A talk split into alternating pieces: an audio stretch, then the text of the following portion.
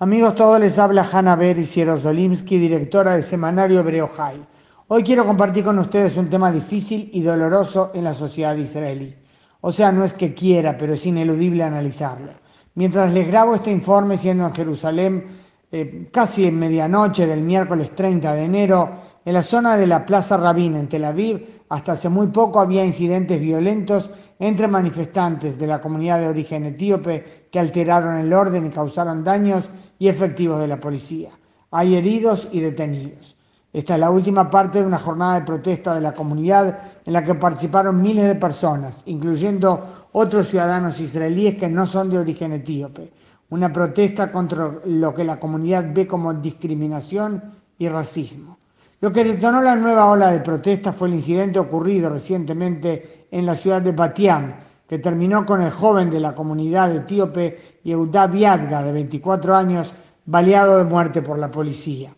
La comunidad sostiene que la policía aprieta demasiado fácilmente el gatillo cuando se trata de jóvenes de origen etíope y que es la policía la que provoca roces, por ejemplo, al pedir documentos a jóvenes de la comunidad que no están haciendo nada sospechoso.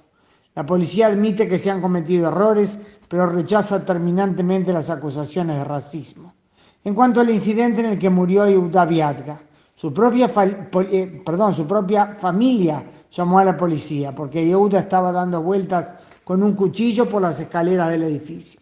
Cuando la policía llegó, él huyó y cuando finalmente lo ubicaron y Yehuda vio a uno de los efectivos, según la versión policial, corrió hacia el policía con el cuchillo en la mano y el brazo levantado, por lo cual el policía dijo sentirse amenazado y disparó.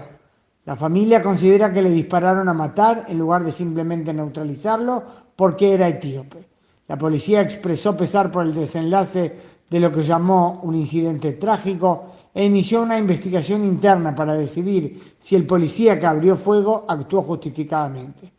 El tema es que este no es el primer caso de este tipo y la comunidad sostiene que hay una percepción tendenciosa y discriminatoria en su contra.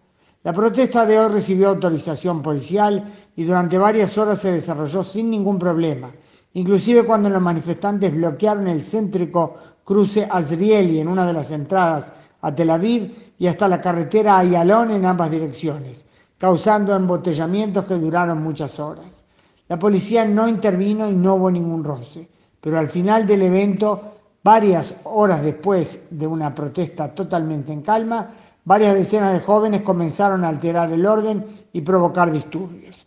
Que hay cosas que corregir y ciertos problemas en la inserción de la comunidad etíope en la sociedad israelí es indudable. Su integración en muchos casos ha sido compleja.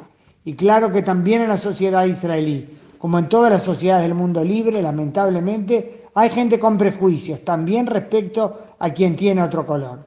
Entre esto, que debe ser abordado y combatido con firmeza, y calificar a la sociedad israelí de racista o acusar a la policía de salir a asesinar a los judíos etíopes, como decían hoy algunos carteles en la manifestación, mi modesta opinión es que hay años luz de distancia.